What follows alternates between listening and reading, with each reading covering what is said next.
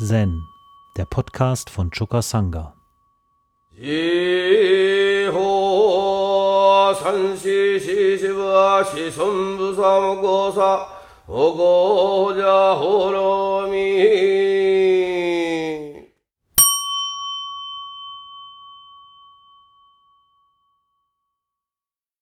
Wir sind weiter bei Yoshu Koan.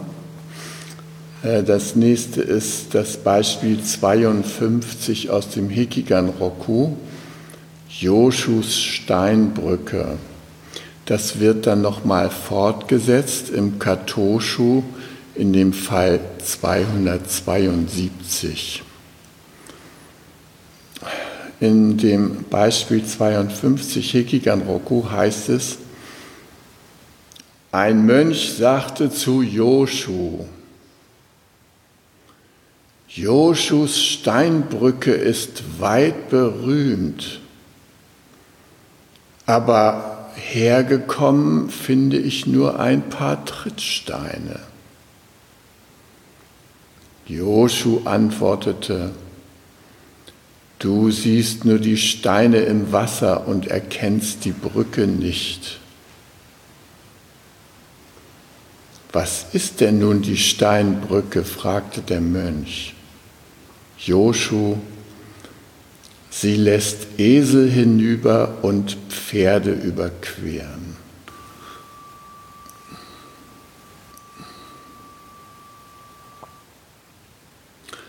Ja, dieses Korn von der Steinbrücke, das hat mich damals in die Verzweiflung getrieben als ich das mit Roshi geübt habe, ähm, die Übung war damals schwierig, weil ähm, er war in Kyoto, ich war in Steierberg.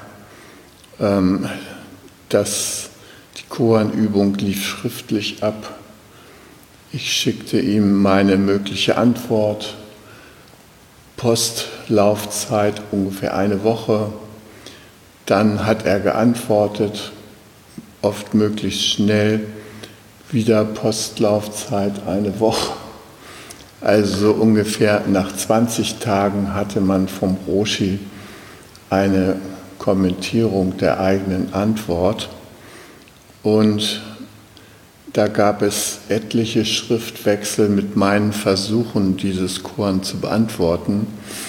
Und jedes Mal schrieb er zurück, äh, please practice again. This core not passed. Und das hat mich äh, schließlich so verzweifeln lassen, dass ich ihm schrieb, ich kann die Zen-Übung, die Koan-Übung nicht fortsetzen. Ähm, das bringt nichts und ähm, ich höre jetzt auf mit dieser Zen-Übung. Und äh, daraufhin hat er mir nicht etwa die Koran-Antwort verraten. Nein, er schrieb zurück, You cannot escape Zen. Zen is life and life is Zen. Du kannst Zen nicht entkommen. Zen ist Leben und Leben ist Zen. Und äh, dieser Satz hat mich in meiner Verzweiflung sehr getröstet und hat mich dazu gebracht, die Zen-Übung fortzusetzen. Und schließlich habe ich auch äh, das Rätsel dieses Koans aufgelöst. Äh, es heißt ja da drin so schön, also da ist eine berühmte Steinbrücke und bei der Steinbrücke kann man aber die Brücke nicht so sehen, wie wir sie so äh, gewohnt sind zu sehen. Ja? In Mostar, in äh, Ex-Jugoslawien, da gab es eine sehr interessante, wunderbare Steinbrücke, über die ich als junger Mann gegangen bin, so mit 18, 19 Jahren. Und äh, diese Brücke wurde dann später in dem Konflikt zwischen Serben, Kroaten und so weiter, äh, wurde diese Brücke zerstört. Man hat sie in die Luft gesprengt, ja. Ein wunderbares Bauwerk, selbsttragende Steinkonstruktion, die den Fluss bei Mostar da überquerte. Auf der einen Seite wohnten Muslime, auf der anderen Christen. Und äh, die einen gehörten ethnisch zu der einen Bevölkerungsgruppe, die anderen zur anderen. Und diese Brücke wurde in die Luft gesprengt. Das ging auch durch die Zeitung, der Stern hat darüber berichtet. Und mein Stiefvater, der diese Brücke damals, als wir in Urlaub gefahren sind, weil sie so eindrucksvoll war, fotografiert hatte, der machte ein kleines Heftchen, in dem er eine weinende, trauernde afrikanische Skulptur, er sammelte solche Skulpturen, fotografierte und dann kam das Bild von der zerstörten Brücke von Mostar und ein kurzer Bericht darüber und natürlich auch der ursprüngliche Zustand dieser Brücke.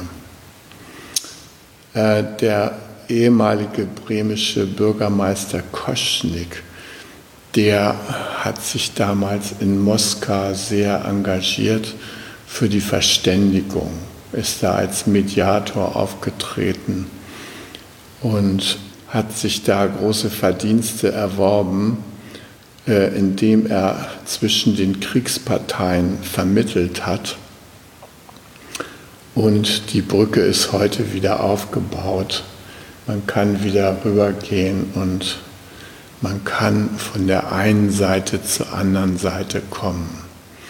Als dieser Mönch hier die berühmte Steinbrücke von Joshu, also der Stadt, in deren Nähe Joshus Tempel war und deren Namen er ja auch schließlich angenommen hat als Zen-Meister, ähm, also diese Brücke befand sich in einem Zustand, wo man sozusagen eine Fahrbahn oder einen Fußweg oder sowas über die Brücke in dem Sinne, wie wir es gewohnt sind, nicht zu sehen bekam. Es waren da lediglich Trittsteine vorhanden. Die Brücke diente auch der Durchquerung der klosternahen Sümpfe. Und äh, obwohl sie in China sehr berühmt ist, ähm, war der Mönch enttäuscht, als er diese Brücke dann leibhaftig sah. Da waren keine tragfähigen Balken, nichts war zu sehen. Da waren nur einfach Trittsteine im Wasser. Und er war enttäuscht und gleichzeitig war natürlich diese Brücke ein Sinnbild auch für Joshu, den Lehrer, den er aufgesucht hatte. Und ähm, äh, für ihn lag der Schluss nahe, wenn diese Brücke in so einem katastrophalen Zustand ist, in welchem Zustand wird dieser greise Lehrer eigentlich sein, ja, der schon über 80 Jahre alt ist und habe ich von dem was zu erwarten? Und deshalb fragte er Joshu, die berühmte Steinbrücke von Joshu, ich finde hier nur ein paar Trittsteine, was hat es damit auf sich? Joshu sagte ihm, ja, du siehst da keine Brücke. Du nicht. Aber Pferde und Esel, die kommen darüber. Das heißt, Pferde und Esel, die schaffen es, ja. Die können die Überbrückungsfunktion dieser Trittsteine wahrnehmen. Aber du, alter Esel, du siehst da keine Brücke, du siehst nicht, wie man damit rüberkommen kann. Und du siehst auch nicht in mir die Brücke, die Brücke nämlich vom einen Ufer des Samsara zum anderen Ufer des Nirvana. Das siehst du nicht, du blinder Vogel. Und ich, blinder Vogel, habe das auch nicht gesehen. Ich habe, als ich das Koran mir angeguckt habe, da auch nur maximal Trittsteine gesehen, ja, sonst nichts. Und es hat lange gedauert, bis mir klar wurde, dass diese Brücke ein Symbol für die Bodhisattvaschaft ist. Für den Aspekt von, Roshi, von ähm, Yoshu, wo er für alle Wesen hilfreich ist durch sein Handeln. Das wurde mir erst langsam klar und schlussendlich habe ich ja dieses Koran gelöst und konnte sehen, dass diese Brücke ein Symbol für die überbrückende Funktion der segensreichen Bodhisattva-Handlung ist. Ja? Wir rezitieren hier jedes Mal, wenn wir rezitieren, unser Gelöbnis ja, der Wesen sind unendlich viele, wir geloben sie alle zu retten. Das fängt, so fängt das Bodhisattva-Gelöbnis von uns an. Bei jedem Session geloben wir das zweimal und dieses Gelöbnis ist von zentraler Bedeutung, weil es geht ja im tiefsten darum, dass wir uns klar machen, wenn wir wirklich Befreiung erlangen wollen, dann können wir nicht alleine Befreiung erlangen. Dann muss unser Befreiungswerk allen fühlenden Wesen, mit denen wir es zu tun haben, zugutekommen. Das ist der tiefe Sinn des Brückenseins eines Bodhisattvas. Ja? Die Bodhisattvas verzichten traditioneller Lesarten nach darauf ins ewige Nirvana einzugehen, weil sie hier auf der Erde noch zu tun haben. Da ist noch viel zu tun und in unserer Zeit kann man das an jeder Ecke sehen. Da ist zu tun noch und nöcher, um andere Wesen zu retten. Nicht um sie aus materiellem Elend herauszureißen. Nee, um sie aus ihrem geistigen Elend herauszureißen. Und das tun die Bodhisattvas durch ihre Tatkraft. Auch in dem anderen Koran, was da in ähm, Katoshu genannt wird, Fall 272, wird diese Tatkraft angesprochen. Da heißt es, eines Tages schaute Joshu und der oberste Mönch auf die Steinbrücke von Joshu. Joshu fragte den Mönch, wer baute dies? Li Ying tat es, erwiderte der oberste Mönch. Joshu sagte, als er sie baute, wo legte er Hand an sie an? Der oberste Mönch hatte keine Antwort. Joshu sagte, jeder spricht von der Steinbrücke, aber fragt man nach, dann wissen sie nicht einmal, wo Li an sie Hand legte. Also das Tun, das Handeln der Erbauer dieser Brücke, das Tun der Bodhisattvas bleibt im Dunkeln. Darauf kommt es auch gar nicht an. Es kommt gar nicht darauf an, dass man dadurch berühmt wird. Man muss keine berühmte Steinbrücke namens Bodhisattva werden. Nein, man handelt, weil es angesagt ist, weil man die Not der Wesen erkennt, ihr Leiden erkennt. Deshalb legt man Hand an. Man verwirklicht die, die Weisheit der Tat. Und das unentwegt. Und ansatzweise tun wir das auch hier in diesem Tempel.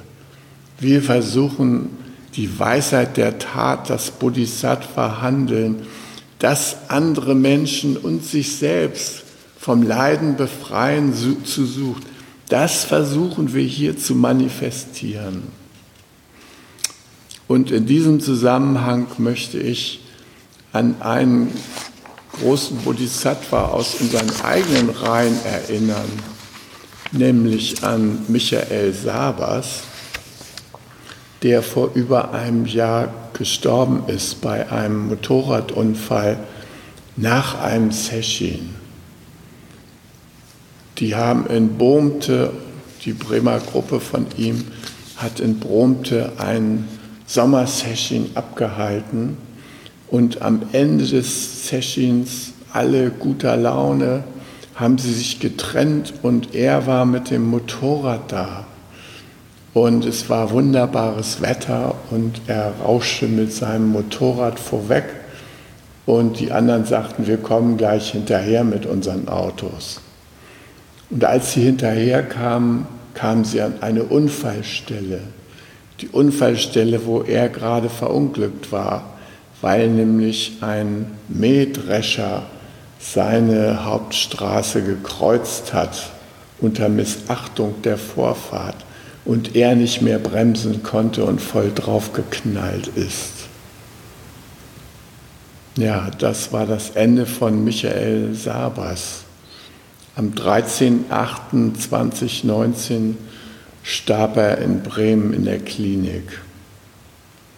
Wir haben ihn dann ähm, auf der Trauerfeier vom 5.9.2019 haben wir noch seiner gedacht und es kamen sehr viele äh, Zen-Freunde der ersten Zeit äh, zusammen, um gemeinsam zu trauern und ich sah sie alle, die alten Sennis, ja inzwischen alt geworden, äh, mit den verschiedensten Zipperlein, aber immer noch vom Zen-Geist durchdrungen, da in äh, der Kapelle des Riensberger Friedhofs. Ähm, und ich selbst saß neben Christian Michelsen, Christian Michelsen ist äh, Therapeut und Arzt in Bremen und äh, Christian Michelsen traf ich in Kyoto 1987 im Herbst, als ich das erste Mal nach Japan kam. Darauf komme ich gleich noch zu sprechen. Auf jeden Fall, Michael Sabas danken wir die Übersetzung von Sekidas äh, Two Zen Classics, also die Koan-Sammlungen Mumonkan und Hekigan Roku, die er gemeinsam mit Lisa Bäumel für den Hausgebrauch von uns übersetzt hat. Das heißt, das sind immer die wesentlichen Teile aus dieser Schrift übersetzt worden und eigentlich sind wir täglich im Session mit diesen äh, Übersetzungen im Bunde. Ja. Also wir greifen darauf zurück. Und Michael hat nicht nur diese Sachen übersetzt, er war einer der Mitbegründer des Bremer Zen-Kreis und war sozusagen die rechte Hand von Reshin Roshi, also meinem Freund Raphael Neulting der mit mir zusammen die Zen-Übung begonnen hat. Mit Bernd Joschke war auch noch dabei. Wir waren so der harte Kern der ersten äh, Zennis in Bremen und äh, sind zusammen zu Klaus Zernikow nach Roseburg zum Session gefahren, wo ich auch meine ersten Erfahrungen machte mit Zen. Jedenfalls, Michael Savas ist ein langjähriger Weggefährte war unheimlich engagiert im Bremer Zen-Kreis und ist, wie gesagt, letztes Jahr im Sommer verstorben. In seiner Traueranzeige findet sich das schöne Gedicht von Mumon, ähm, das ähm, dem Chor nachfolgt, der alltägliche Geist ist der Weg. Und das lautet, Frühlingsblumen, Herbstmond, Sommerbrisen, Winterschnee. Wenn keine unnützen Gedanken deinen Geist verwirren, hast du die schönsten Tage deines Lebens. Mit diesem Gedicht wurde Michael verabschiedet. Und wie gesagt, auf dieser Trauerfeier Übrigens hat er sich sehr verdient gemacht in Bremen noch mit dem sogenannten Friedenstunnel. Das ist ein Tunnel, ein langer Tunnel in der Nähe des Bremer Hauptbahnhofs, wo Michael äh, ausgehend vom interreligiösen Dialog gemeinsam mit anderen engagierten spirituellen äh, Gruppierungen unterschiedlicher mh, religiöser Richtungen einen Friedenstunnel initiiert hat, in dem jede Richtung ähm, wesentliche Sprüche und äh, Gedenkbilder an, im Zusammenhang mit Frieden äh, in diesem Tunnel untergebracht hat. Und der Tunnel ist wirklich dadurch sehr schön gestaltet worden, auch mit öffentlichen Zuschüssen, fand also auch große Anerkennung in der Öffentlichkeit. Und im April 2019 kam Kosan das letzte Mal hier nach Steierberg und nach Bremen. In diesem Zusammenhang haben wir uns gemeinsam von Michael diesen Tunnel nochmal zeigen lassen und äh, haben uns anschließend in einem Café im Bremer Bürgerpark noch getroffen und äh, von dem Treffen stammen auch schöne Bilder ähm, auch die Michael Sabas mit umfassten. Also der Michael hat sehr viel für uns getan und wir können ihm sehr dankbar sein und ich erinnere mich in Dankbarkeit an ihn. Er war kein Freund von Steierberg. Das Leben hier im Lebensgarten war ihm zu chaotisch, die Vielfalt hat ihn irritiert er war ja auch ein Verwaltungsmann. Er war in der Verwaltung der bremischen Uni beschäftigt und war sozusagen die rechte Hand des Kanzlers der bremischen Universität. Und für ihn standen eben mehr so geordnete Prozesse im Vordergrund. So das wilde Leben hier im Lebensgarten, das hat ihn eher nicht so angezogen. Ähm, Gleichwohl kam er viele Jahre hier nach Steierberg in Begleitung von Raphael und hat auch übersetzt äh, für andere. Also er war gleichzeitig auch äh, nicht nur Schüler von Raphael und Roshi, sondern auch von Prabhasha Dharma Roshi, einer Frau, die in Roseburg Session abgehalten hat. Wie gesagt, traf ich auf dem, dieser Beerdigung von Michael Sabas, traf ich den Christian Michelsen wieder. Und Christian Michelsen wohnte äh, die längste Zeit in der Otto-Gildemeister-Straße in Bremen äh, in einem Haus mit Michael Sabas. Und ähm, er war wie gesagt, zusammen mit, mit uns damals, Robert und ich, wir sind im Herbst 1987 das erste Mal nach Kyoto gereist und äh, waren da im Tokayan-Tempel. Und es war ein herrlicher Herbst mit diesen wunderbaren roten Ahornblättern und wir trafen im Tempel nicht nur auf Roshi, sondern auch auf Ichi-san, den Jiki, und auf Okishio-san.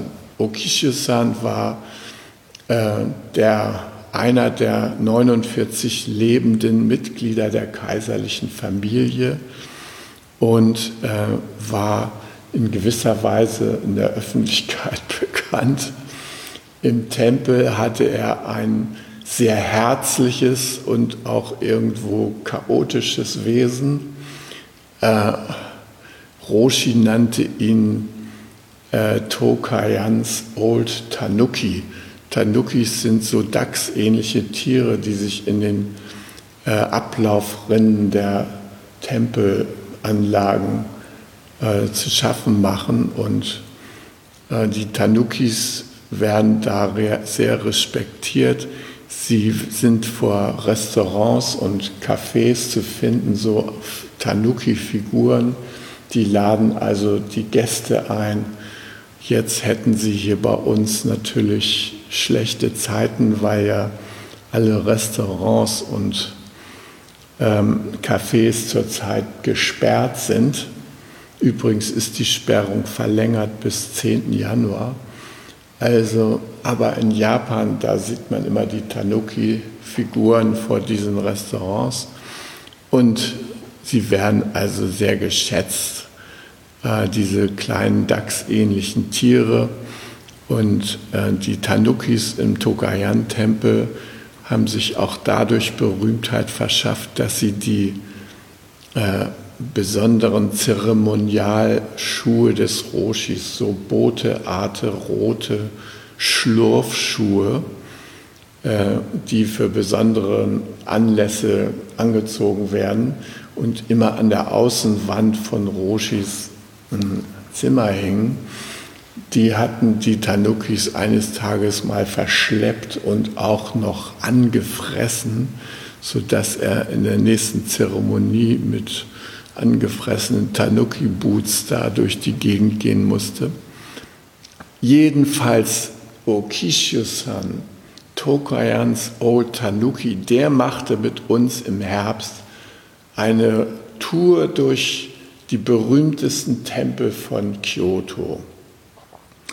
Und er lief dabei immer vorweg im Laufschritt sozusagen, sodass wir als kleine Gruppe hinter ihm her rannten, mehr oder weniger, und dann unsere Fotoapparate während des Laufs in Richtung Tempel hielten, um wenigstens hinterher dann nachvollziehen zu können, wo wir überall gewesen waren, weil es so schnell ging.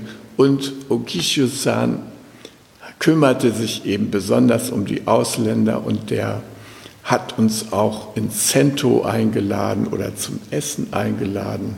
Und er selber hatte so Stiefeletten, äh, die gar keine Absätze mehr hatten, die waren schon abgelaufen, da guckte das weiße Plastik raus. Ja. Er, der, äh, einer der 49 Mitglieder der kaiserlichen Familie, lief in diesen abgewrackten Schuhen rum. Äh, aber so ist es eben bei den Buddhisten. Die Dinge werden so lange geehrt, wie es geht. Ja. Und der Christian Michelsen und wir alle, wir waren ein bisschen genervt von diesem Tempo. Und Christian hatte dann als Arzt und Psychologe den Einfall, wir müssen ihn einfach noch übertreffen. Das heißt, wir haben uns abgewechselt und uns, uns selber an die Spitze gesetzt und den Marsch vorgegeben. Und dann hatte der Okishisan keine Lust mehr, so schnell zu rennen, hat sein Tempo verlangsamt. Es war so wie beim Zug der Wildgänse. Jeder von uns hat mal die Führung da übernommen, um ihn so ein bisschen äh, zum langsameren Tempo zu bewegen. Also an diese Zeit erinnere ich mich sehr gut. Und ähm, äh, nach dieser Ausflugsperiode hat dann Christian Michelsen uns verlassen und ist schon mal nach Bremen zurückgekehrt, während Robert Anat San, also Anat Barzilai, die auch Dharma-Nachfolgerin des Roshi geworden ist, äh, und ich, wir waren dann im Tempel im Tukayan zurückgeblieben. Und äh, nach dieser Beerdigung sagte Christian, Mensch, wollen wir uns nicht mal wiedersehen? Ich lade dich zum Frühstück ein. Und dann habe ich ihn in Bremen besucht und während des Frühstücks zog er einen Brief aus der Tasche und sagte, du, ich habe hier einen Brief, den du mir Neujahr 1988 geschrieben hast. Und den habe ich noch immer aufgehoben. Und wenn du willst, mache ich dir eine Kopie davon. Das ist hier die Kopie von dem vierseitigen Brief. Den lese ich euch jetzt vor. Lieber Christian, also Neujahr 1988, der Neujahrstag. Robert und ich haben uns über deinen Brief sehr gefreut und mich hat es schon eine ganze Zeit in den Fingern gejuckt, dir zu antworten. Aber wir hatten tatsächlich kaum noch Zeit zum Briefeschreiben. Kaum warst du nämlich abgereist, begann hier der Tempelalltag, der uns zunächst nur ein gemäßigtes Arbeitsprogramm auferlegte, dann aber nach kurzem in das Rohatsu Session einmündete. Der Beginn dieses Sessions traf zeitlich mit dem bisher einzigen wesentlichen Kälteeinbruch zusammen. Als ich am Morgen des zweiten Session-Tages um 3.30 Uhr wecken wollte, verschlug es mir fast die Sprache. Die Luft war eisig und dicker Schneepelz lag über ganz Tokayan. Wir saßen bei geöffneten Türen und Fenstern.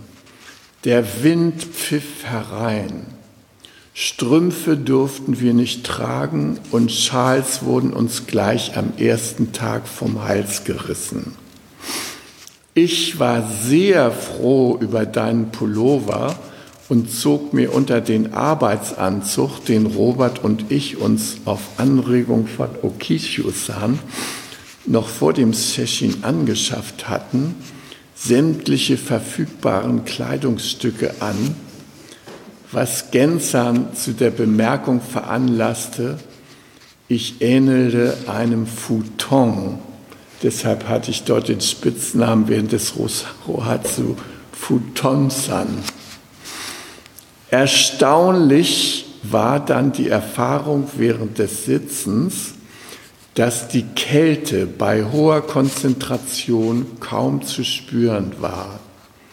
Im Gegenteil, kam mir mein Körper vor allem um den Kopf und den Rücken so vor, als ob ich unter einer Wärmeglocke säße. Einmal zog es sehr stark von hinten, weil auch die Türen hinter uns noch geöffnet worden waren. Es war eisiger Polarwind. Weil ich keine Lungenentzündung bekommen wollte, konzentrierte ich mich ganz stark auf den Wärmemantel, und mit einem Mal kam mir der Eindruck, kam mir der Eiswind ganz warm vor. Ich kann mir jetzt vorstellen, dass es tatsächlich möglich ist, durch reine Konzentration so viel Wärme zu erzeugen, dass man in Eis und Schnee nicht friert, wie es von tibetischen Lamas berichtet wurde. Wehe aber, du warst unkonzentriert oder hast dich bewegt, dann klapperte man wie ein Schneider und erst durch intensive Konzentration auf den Hara verschwand das Zittern und Rütteln. Wir saßen reine Sitzzeit täglich 13 Stunden und zwar fast ohne Kinn hin. Nur einmal am Tag gab es Kinn hin. Das Essen war bestens. Es gab vier Mahlzeiten am Tag und nach Samu Tee. Samu war nur einmal eine Stunde täglich. Wir haben wir die genossen. Obwohl es sehr reichlich zu essen gab, haben Robert und ich während des Sessions zwei bis drei Kilogramm abgenommen.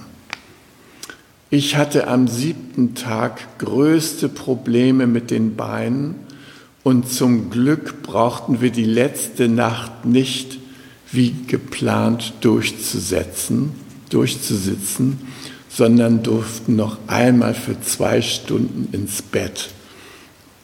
Die, äh, die offizielle Einladung war German Brothers Koan Study, two hours.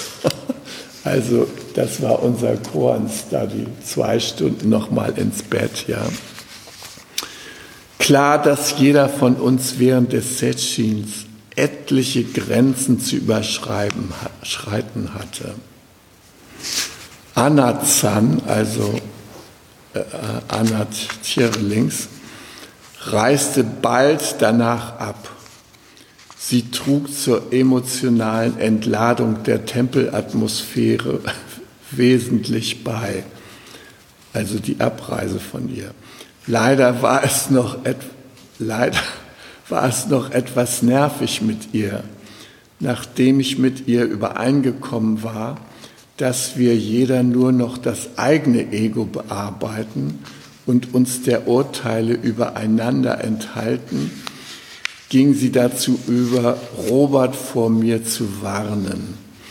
Also das gehört dazu, wenn man da auf dichtesten Raum im Tempel zusammen ist, meistens in Schweigen, aber doch zwischendurch mal sich unterhalten kann, dass man halt mit den Licht- und Schattenseiten seiner Mitübenden in intensivste Berührung kommt. Und man kann sich dem einfach nicht entziehen. Und das ist auch Bestandteil der Übung, dass man wirklich zu der Erkenntnis kommt, jeder Tag ein guter Tag. Also, ich lese weiter. Übrigens erteilte uns der Roshi drei Tage lang Privatunterricht in buddhistischer Philosophie, hat das aber leider nicht mehr fortgesetzt. Übrigens sind Robert und ich jetzt Zen-Priester und haben die schönen Namen Renge gleich Lotus, Robert, und Reho gleich Kommandogipfel, Christoph, bekommen. Die Zeremonie war sehr schön. Der Roshi schenkte uns weiße Kimonos und äh, schor uns symbolisch die Haare. Dann mussten wir geloben, die zehn Silas, zehn buddhistischen Gebote einzuhalten, darunter das Gebot, keinen Alkohol zu trinken.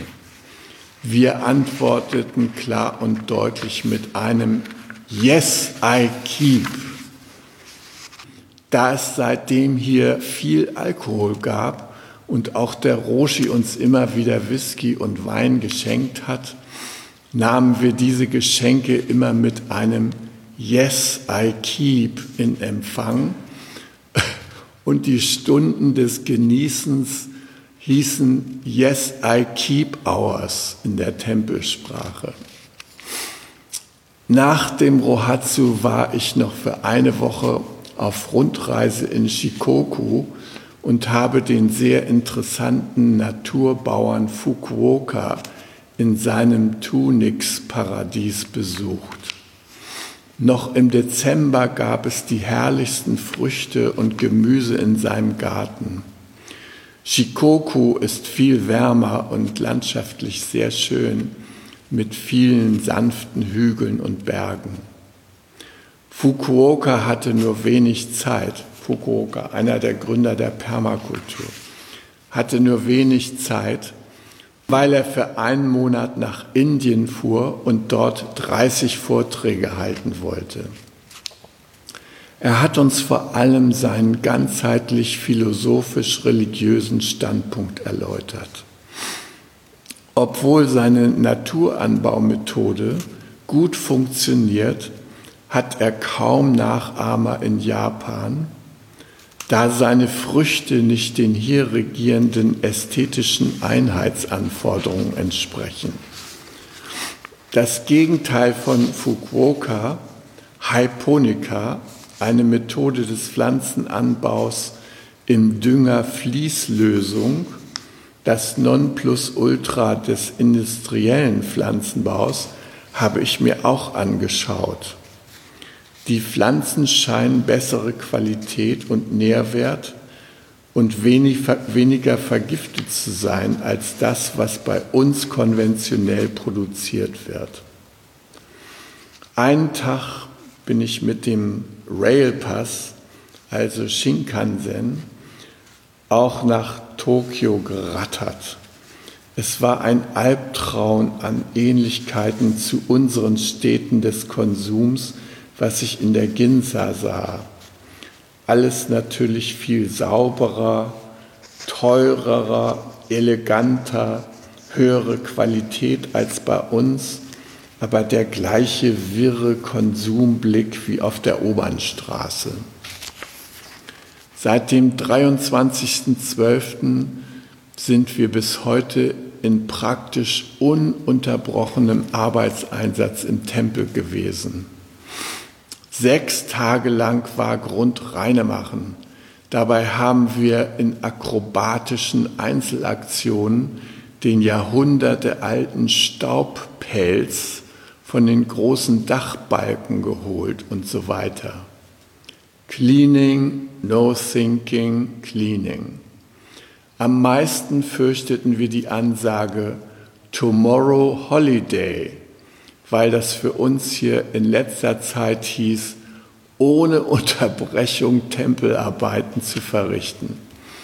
Es hat uns aber auch großen Spaß gemacht, diese Arbeit, nur wir kamen eben nicht mehr dazu, Grüße in die Welt zu schicken. Inzwischen ist übrigens Fischersan, mit dem Okishio-san dich immer verwechselt hat, wieder aufgetaucht. Sehr netter Typ, allerdings auch Bayer, so dass ich gelegentlich ins Sprachghetto der Norddeutschen verbannt wurde. Robert kam auch aus Bayern. Sehr schön war der Geburtstag von Ichi-san.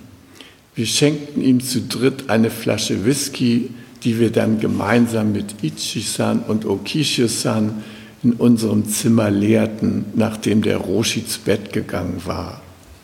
Yes, I keep.